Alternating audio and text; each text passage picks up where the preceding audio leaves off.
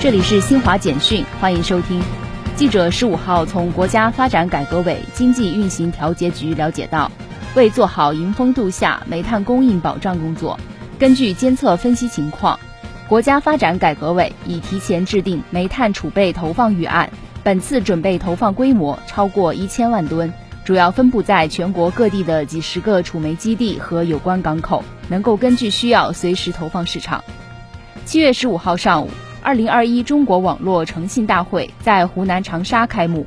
今年的主题为“诚聚力量，信赢发展，共建网络诚信新时代”。会期两天。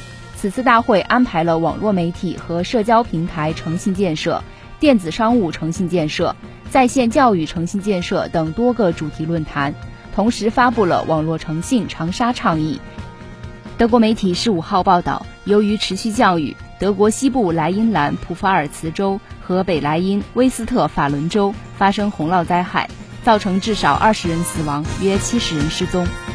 以上，新华社记者为您报道。